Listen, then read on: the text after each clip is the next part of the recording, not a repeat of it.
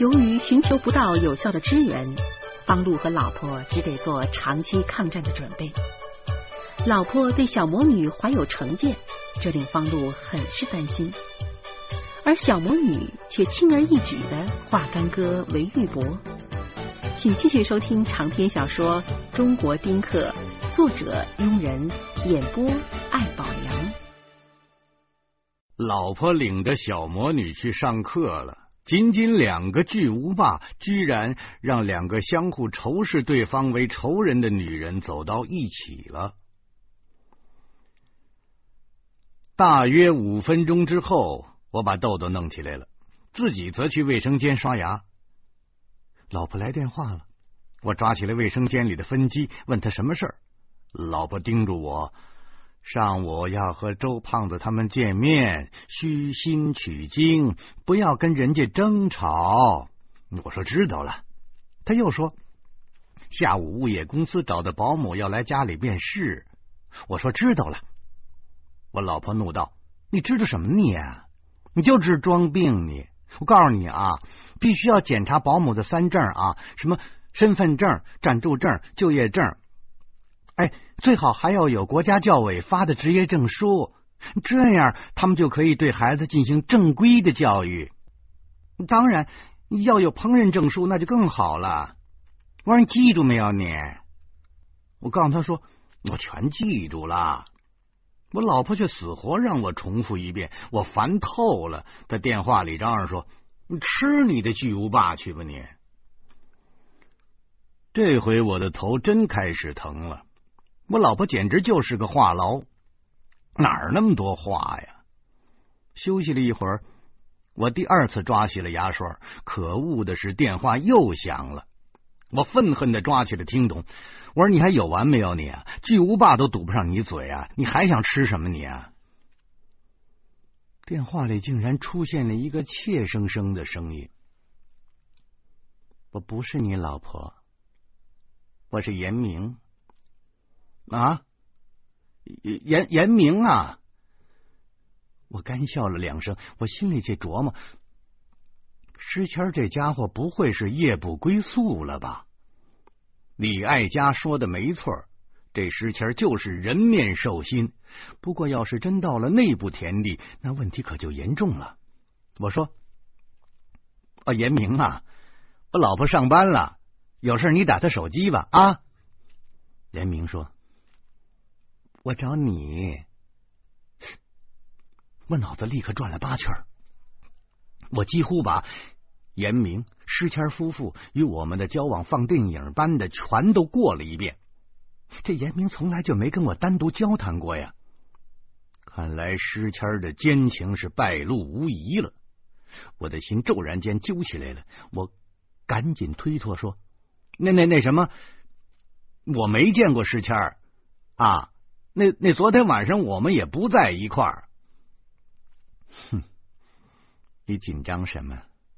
诗谦上班赶走，那那你找我有什么事儿？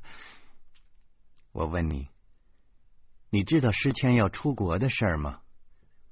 我不禁冷笑了一声，我心里说：哼周围的人只要取得了一点成功，都想让我先知道。难道他们的成功就是为了让我看的？我不就是出了几本破书吗？我便略带讽刺的说：“知道，地球人都知道，施教授要过美国人当老师了，那多荣幸啊！”严明本人是中学老师，自然能够察觉出我这个次等生的不满。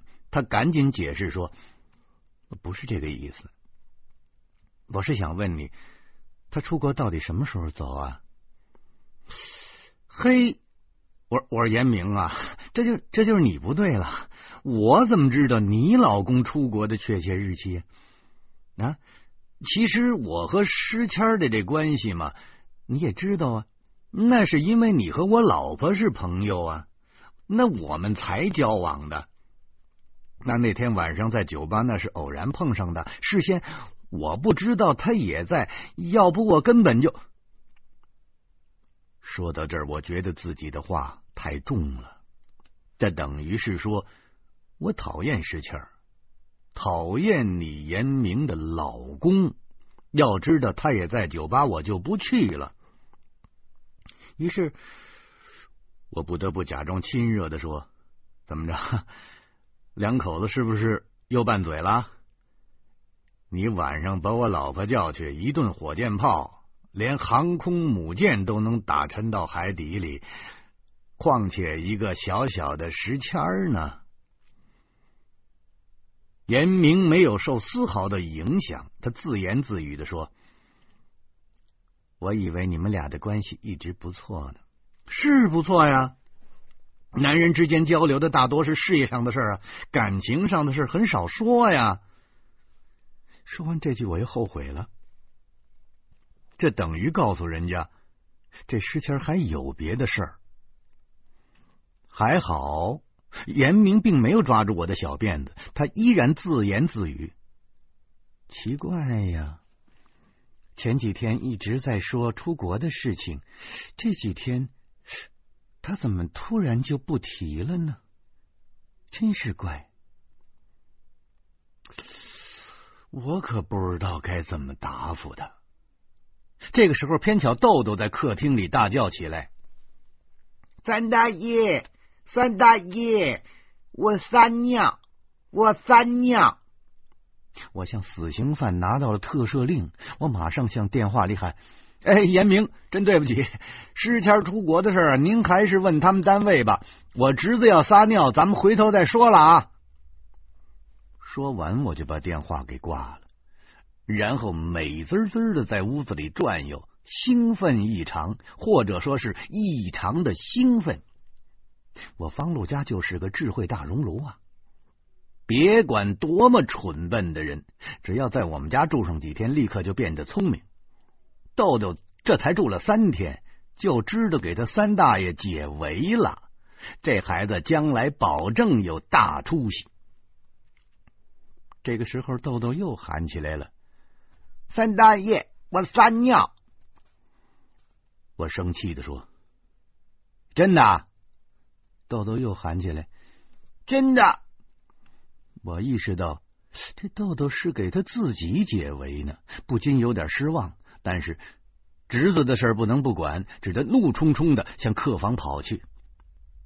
豆豆光着小腿儿，炸开了小胳膊，在小床上笔直笔直的站着。我指着卫生间：“你自己不会去卫生间呢？啊？”您都五岁了，您怎么撒尿还叫大人呢？豆豆看了看脚下，已经尿了。什么？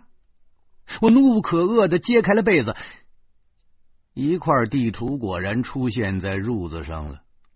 我仔细看了看，发现那地图的轮廓跟阿拉斯加差不多。嘿！你怎么尿了你呀？你为什么不等三大爷过来？你为什么不去卫生间呢？我伸出了熊掌般的大手，在豆豆的头顶上转悠了好几圈，最终就没落下去。豆豆缩着脖子说：“ 早就尿了。”你你早就尿了？我撩起床单一看，尿果然渗到褥子里头去了。哎呦，你这小东西啊！你睡觉怎么还能撒尿你啊？豆豆撅着嘴委屈的说：“嗯嗯，姐姐醒了就喝水，他喝水你就撒尿啊？我真不明白，这小魔女喝水跟豆豆撒尿之间有什么联系？他喝水你尿炕，他要打嗝呢你就呕吐啊你！”豆豆竟使劲的点头，嗯嗯，他一喝水我就尿了。那你尿的时候，你为什么不叫三大爷？嗯，尿的时候，嗯嗯，挺暖和的。嘿，这豆豆似乎对撒尿的幸福时光很是憧憬。我叉着腰，无可奈何。哼。你现在想起三大爷了？嗯，现在冷了。妈的！以后我跟你爸爸算账！我，我向后挥手，去刷牙去，快去！豆豆溜进了卫生间，我望着褥子，我望着床单上的尿迹，犯难了。你要知道，我已经有三十多年都没尿过炕了。老婆以前怎么样，咱不知道，咱至少认识我以来。她也没尿过床，所以我对尿床的事实在是忒陌生了，一时呢就是丈二和尚摸不着头脑了。最后我把床单揭下来，扔进了洗衣机，然后把褥子调转了一个方向，尿迹被压在枕头下面，看不见了。十分钟之后，我和豆豆同时洗漱完毕，我点着他的鼻子说：“豆豆，三大爷跟你说啊。”在家不能尿炕啊！三大爷还有好多工作要做呢，没时间洗床单、换褥子，听见没有啊？豆豆点了点头，老实巴交的说：“嗯，知道了。嗯，嗯，在家不能尿炕。”我本来还想再数了他几句，可是，一想起在拘留所里苦熬岁月的方志。我这心就软了。行行行，准备东西啊！三大爷送你去幼儿园。豆豆受气包似的收拾东西。我忽然想起来，昨天晚上看了半本教育孩子的书，全忘了，只有一句话还有些印象。他说：“培养孩子对美好未来的憧憬，是教育孩子树立远大理想的开始。”于是我就琢磨着，应该培养培养豆豆对美好未来的憧憬啊。那多培养他几回，他就不会干尿炕这种低级趣味的事儿了。等豆豆收拾完毕，我带着他出去坐电梯。电梯里只有我们爷俩。于是我试探着说：“豆豆，将来想干什么呀？”豆豆忽然眉飞色舞起来。那爸爸说呀，嗯，我将来挣钱，挣大钱。我知道，豆豆是方总，方总自然要挣大钱。好在挣大钱也不是丢人的事，关键是挣了钱要干什么。于是我又说：“豆豆挣了大钱干什么呀？”豆豆张开了小手，发誓似的说：“嗯。”嗯，我要买汽车。我琢磨着买汽车也算说得过去了，就说：“嗯，那豆豆想开宝马还是奔驰啊？”豆豆茫然的看了我一眼，似乎有点拿不准。嗯嗯，我要买嗯大汽车，像公共汽车那么大，把我爸爸妈妈、奶奶、三大爷、三大妈全都装进去。我可不愿意被他给装到公共汽车里头去。我二话没说，掏出根香肠就塞过去了。没想到这豆豆早有准备，他张着嘴等着呢。香肠正好塞下一半，然后豆豆竟大口大口的吃起来了。我领着豆豆在路上欢蹦乱跳的走着，很多人都投来了艳羡的目光。我已经习惯了。如今我觉得自己是送儿子去幼儿园呢。刚才豆豆大嚼香肠的时候，我猛然间想起了二十几年前的方志，好像方志四五岁的时候也特别爱吃香肠，而我呢，只能是看着他吃，我馋的什么似的。现在我把香肠当成了炸弹对付他儿子了，这估计也是报应。对了。这方志小时候还喜欢汽车，天天揪着几个哥哥去路上数汽车。要是能过一辆上海小轿车，那简直比过年他都高兴。现在倒好，他开车把人家给撞死了，天天过年了。龙生龙，凤生凤，老鼠的儿子会打洞。现在呢，嘿，这豆豆也一心想买汽车了。难道这遗传基因就这么明显吗？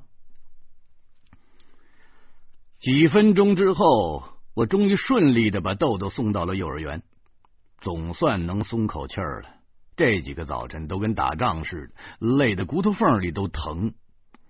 路上，我分别给周胖子、张东、婷梅打了电话，约大家在天坛双环亭里头见面。美其名曰是感受一下新鲜空气，实际上是不想让他们把家里弄得乱七八糟的。由于我们家就在天坛的南门附近，天坛呢就成了我们家的后花园了。为了进出方便，我托人办了一张北京市公园优惠游览年票，一年五十块钱，全北京的十大公园随便进。这种年票是专门给老年人办的。实际上就是一项福利。前两年我刚退休的时候就开始用年票了，当时还真有点尴尬。也是，那每天我都要混在一群老头老太太的堆儿里头进出公园，那看起来真有点不伦不类。后来公园的看门人实在是看不下去了。有一次我进天坛的时候，他抓着我的票，死活不撒手，从各个角度对比着我跟照片上的家伙，最后不得不得出了结论：真是同一个人。看门这人恶狠狠的说：“你有六十五吗？你？”本来我是有点不好意思，但这个小子的神态极其讨厌。颇有股狗仗人势的感觉，于是我拍着胸脯说：“怎么了？我告诉你啊，园林局局长是我外甥。怎么了？”看门人一听这话，立刻缩了。本来嘛，天坛是什么？那是老祖宗留给全体中国人的共同遗产。是靠政府从大家手里征来的税款养活的，它不是某届政府的，更不是某个人的，是中国人就都能进。一年花五十块，我都觉得亏。想通了这一点，每次走到天坛的门口，我都趾高气扬、牛气哄哄的。可能是。我爱我家的缘故，我对天坛是情有独钟的。我们全家都认为天坛是世界上最优雅的公园、最幽静的公园、最优美的公园。我从来不在天坛里随地吐痰，我不在天坛里乱扔烟头杂物。碰上有人践踏草坪，我便会大声的呵斥，人家还以为我是管理人员呢。遇上有人在树林里追赶松鼠。我就会爷爷奶奶的把那个家伙骂个狗血喷头，在我的心灵深处，天坛就是我的初恋情人，而我的初恋也的确是在这儿完成的。我慢悠悠的走到双环亭外，惊奇的发现张东正在亭边的小树林里转悠呢。我大是奇怪，这家伙在干什么呢？于是我偷偷的躲到了一棵大树后面，我仔细的观察。嘿，张东正抓鸟呢。鸟当然比张东聪明。他刚一走近，一大群麻雀被张东惊吓起来，扑啦啦的穿云而去。张东满脸失望的摇晃着脑袋。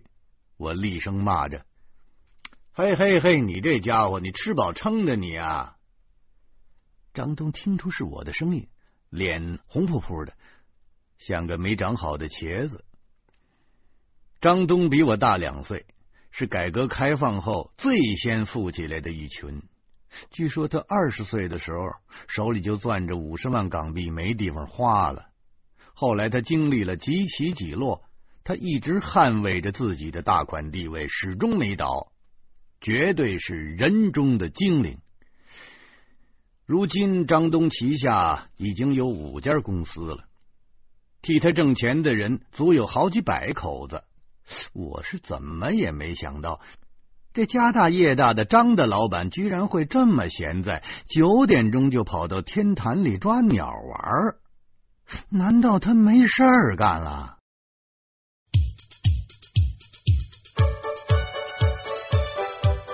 为了更好的教育孩子，老婆给方路找来几个朋友传授经验。他们约好在天坛见面。方露作为丁克，在这个问题上态度谦虚。欢迎您明天同一时间继续收听长篇小说《中国丁克》。